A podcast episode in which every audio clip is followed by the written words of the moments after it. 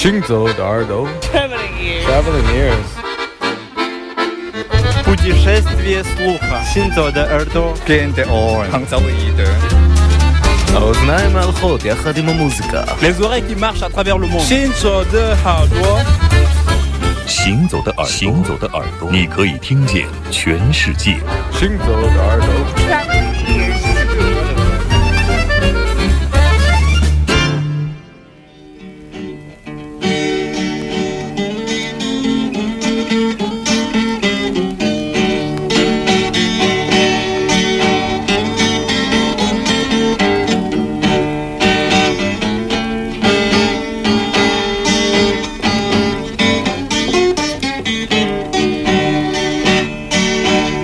Black night falling.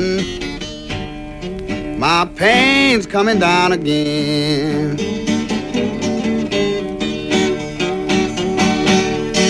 Whoa, black night falling. Whoa, my pain's coming down again.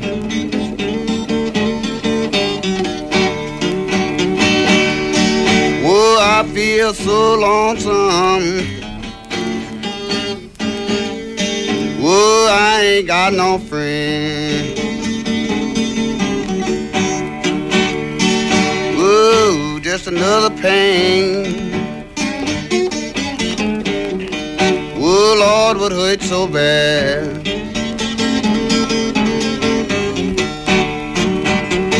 Mmm, just another pain. Oh Lord, what hurt so bad?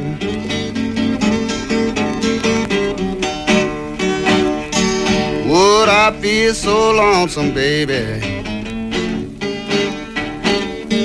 Lost the best friend I've ever had. Now I played a long time.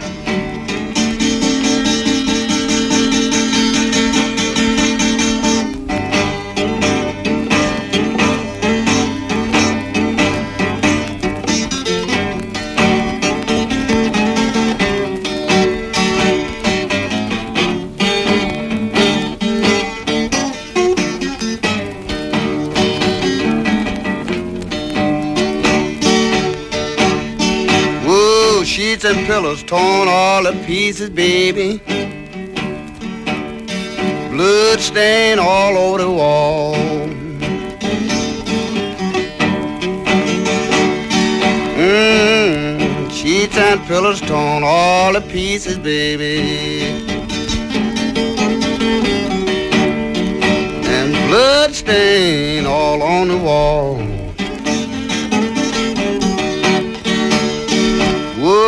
I was named when I left, baby. And the telephone wasn't in the hall.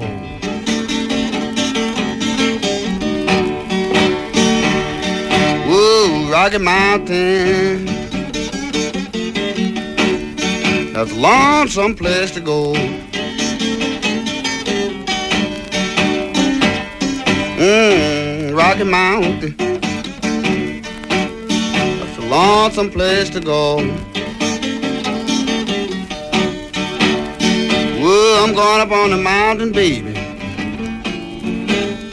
Knock up on my baby's door.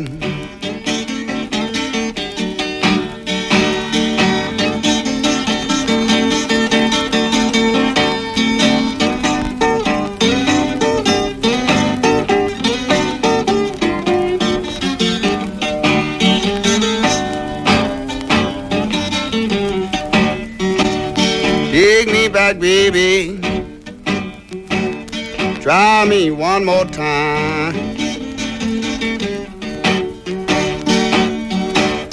Ooh, take me back, baby. Try me one more time. Ooh, Lord, if I don't treat you no better. I'm gonna break my neck a trying.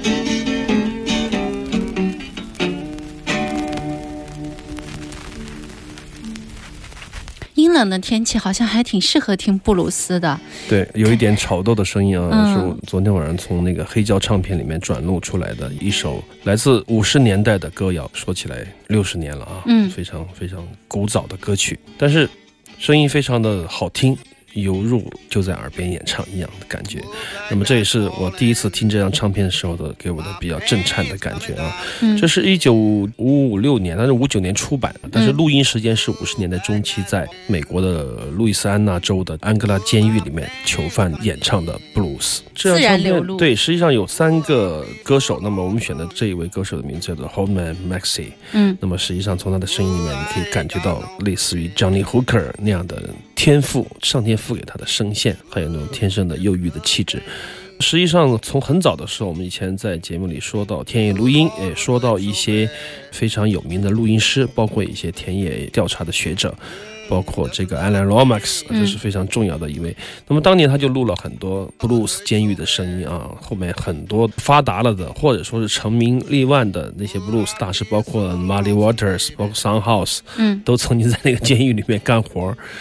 所以说，在他的谱系里面，曾经有另外一些学者在五十年代做了很多的这样的一些街头或者说是特殊场景的民歌和 blues 歌曲的收集工作啊。现在听起来，你可以想象当时的录音的状况和那种工作是非常辛苦的，而且是非常专业的啊。嗯做到这一点实际上并不容易。我们曾经说过，田野录音说起来都是很浪漫的事情，实际上需要极大的耐心和极大的行动力才可以做得好。嗯，专业的敏锐度啊，等等这些，这就像一个课题一样的，在当年专门有这样的一拨人，他们去研究。包括这个学院派的这个田野录音有一些好段子、笑话，就是业界传的。有一种人是稍微学术一点，就稍微原教旨一点、古板一点，他们的每一个意思，他们都要去追寻、追究，然后去求证，就啊很严谨、很非常严谨的那，种。对对对对。然后有一些是音乐口出来的，他不是说学术口出来，音乐口出来的就强调非常严肃的记谱工作。那么还有一种是比较感性的，他只是纯粹的因为热爱。喜欢某一种曲调，嗯，喜欢某一种看上去就是无法描述的一团感觉，三者的完美结合，才能结合出一个好的文本。对对，嗯。否则你只会有文本，对音乐学乃至于音乐或者说音乐文化上面的贡献就会少之又少啊。嗯，能把三者结合的很好的人，往往是非常非常罕见的。如果有这样的人出现，他就会既留下有意义的文字的文献，嗯又可以留下非常好的、珍贵的有趣的、珍贵的录音。我们听到的这张就是非常优秀的录音，它是来自于一九五九年的路易斯安那州的安格拉监狱。嗯，欢迎我们的听众朋友在周六下午的两点到四点来到《行走的耳朵》，听这些少听但是好听的声音。我是刘倩。我是阿飞。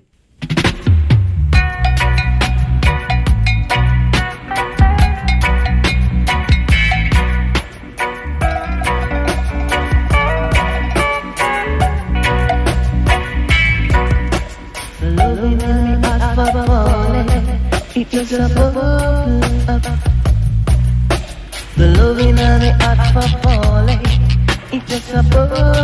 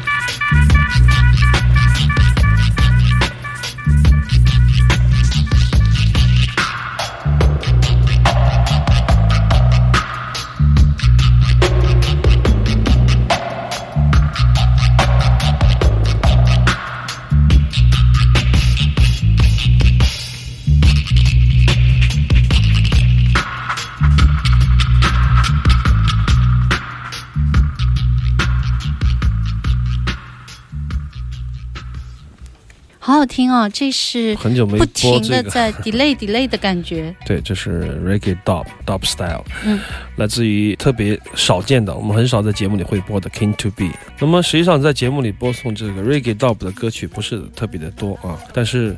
为什么我们要今天要播这首歌曲？我们先来说一下这张专辑的名字啊，嗯来自一九八三年的 Scientist Wins the World Cup，就是科学家赢得了世界杯。那么很有意思的封面，封面也是我比较喜欢的英国的设计师啊，Tony Tony 带来的一个设计，一看就是他的作品。那么为什么播送这个歌曲呢？因为前两天这个人机大战吸了很多眼球，就是 Google 的一个机器人跟韩国围棋高手的对决，人都输给了机器。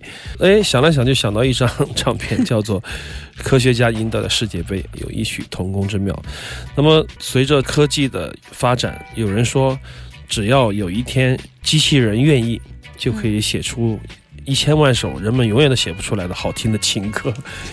也有人说，机器的运算，它可以将人类的大脑分析的越来越深入，可以写出来普通歌手远远达不到的高度。当然这是传说，但但如果要是标准化的话，我觉得是没问题。关键是什么是标准化？我们如果说把现在当下的最热门的、热卖的歌曲选一千首、一万首输入到机器里，让他们自己去运算，哇，会运算出什么结果呢？我相信，嗯。如果说是商业的音乐，在流水线上的那种罐头音乐，嗯。也许机器人可以干掉人类。很好。对对对。对，所以说就是那些苦苦的天天练吉他、吃方便面的朋友，福音可能快来了。当机器战胜人类的时候，就说明它可以代替人类一切为了生产而生产的音乐啊。嗯，流水线的对，，为了娱乐而付出的工作，那么机器人都可以代替，因为这些产品的含金量，所谓的含金量就是它的特点是可以归纳的。那么一旦一种特点可以被归纳，那么就是可以被数据化的。一旦可以被数据化，就是可以被机器去创造的啊。哎，这个时代赶快到来吧！如果能够帮我写报告是最好的。我一到写报告的时候，就夜夜睡不着觉，夜不能寐。每天你把你的工作放进一个软件，它就会帮你出一篇非常棒的人性化的报告。当然是前提是他要在网上搜索可能一千万个报告啊，嗯然后总结出一种好的东西。嗯，那么为了功能化的产出或者功能化的创造，真的有一天可能会被机器人代替。嗯，但是，一旦你要上场比赛，真刀真枪的拼，科学家未必能够赢得比赛啊，赢得世界杯。如果是天马行空或者是自由发挥，个性化越强，越不容易被机器人所控制。当然，这是一个玩笑，但是偶尔我们常常觉得不可能的事情，未来就成为现实了。对啊可能在我们嗯这辈子就会实现呢。对，希望这辈子呢，我们能看到一次科学家赢得世界杯。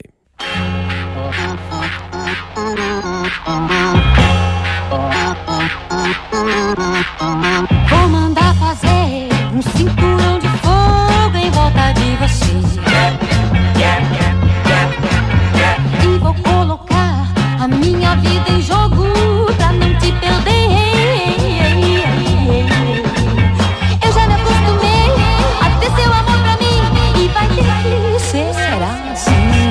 see.